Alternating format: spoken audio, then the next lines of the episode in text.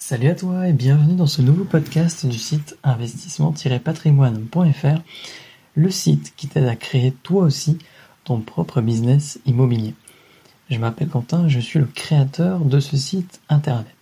Et aujourd'hui, nous allons parler de comment acheter facilement un appartement s'auto-finançant.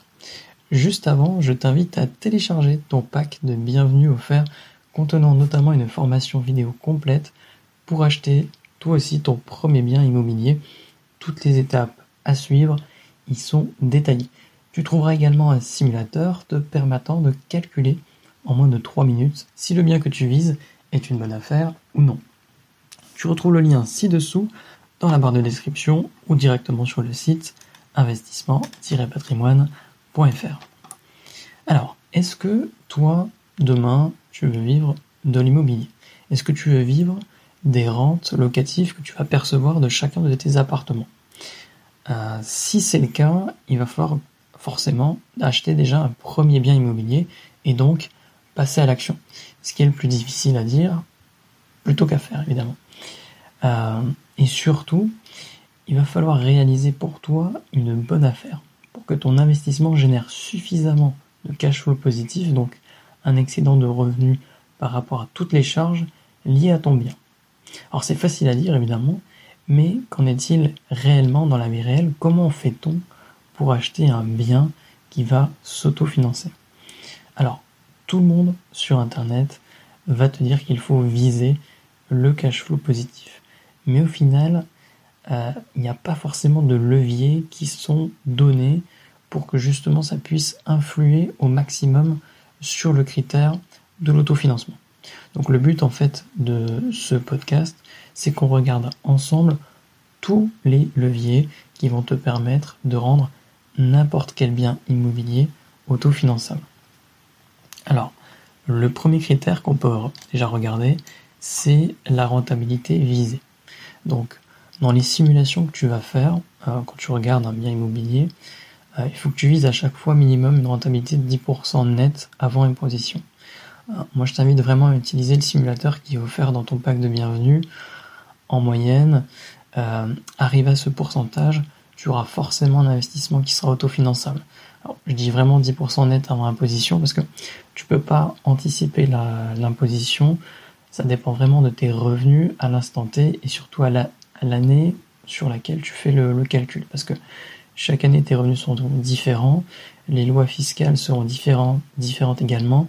Donc tu ne sauras jamais exactement combien d'impôts tu vas payer sur la durée puisque ça peut changer. Donc attention à ça. Donc pour résumer ce premier critère, tu vises vraiment un rendement à 10% net avant opposition et utilise vraiment le simulateur qui est offert dans ton pack de bienvenue. Ce sera beaucoup plus simple pour toi. Le deuxième levier, c'est de jouer sur la durée du crédit. Plus tu vas partir sur une durée longue et plus la mensualité baissera. Et donc, bah, ton cash flow positif, lui, augmentera. Donc certes, euh, le crédit te coûtera plus cher en intérêt et sur la durée, mais à court terme, ça va te permettre en fait de plus facilement pouvoir acheter un deuxième ou un troisième appartement et de toute manière, tu pourras déduire tes intérêts d'emprunt suivant le régime fiscal que tu auras choisi. Donc au final, c'est plutôt intéressant de jouer là-dessus. Le troisième levier, c'est le levier de l'apport. Euh, ça va te permettre en fait de baisser ta mensualité puisque tu vas emprunter moins que ce que tu aurais dû faire à la base. Donc ça va permettre un investissement patrimonial, par exemple dans une grande ville comme Lyon ou Bordeaux par exemple, euh, d'être malgré tout autofinançable, alors qu'en temps normal, euh, si tu avais tout emprunté, bah, tu aurais plus de charges que de revenus. Donc c'est encore un levier que tu peux utiliser. Le quatrième levier que tu peux utiliser, c'est, euh, on va dire, l'impact de la négociation sur euh, le montant d'acquisition. Évidemment, plus le prix d'acquisition sera faible et moins le crédit sera important. donc forcément, si tu vas faire une bonne affaire, tu vas la payer moins cher et donc ça va te coûter moins cher en termes de crédit. Donc tu auras une meilleure rentabilité et donc tu auras un meilleur cash flow. Donc pour ça, il faut que tu sois sûr de faire une bonne affaire. Et pour faire une bonne affaire, il n'y a pas de secret il faut que tu visites de nombreux biens et que tu deviennes vraiment euh, un expert de ton marché immobilier local afin de savoir si les biens que tu visites sont intéressants ou pas en fonction de ce que tu avais déjà vu avant. Et enfin, le dernier critère, c'est euh, d'utiliser des méthodes pour augmenter artificiellement tes revenus locatifs.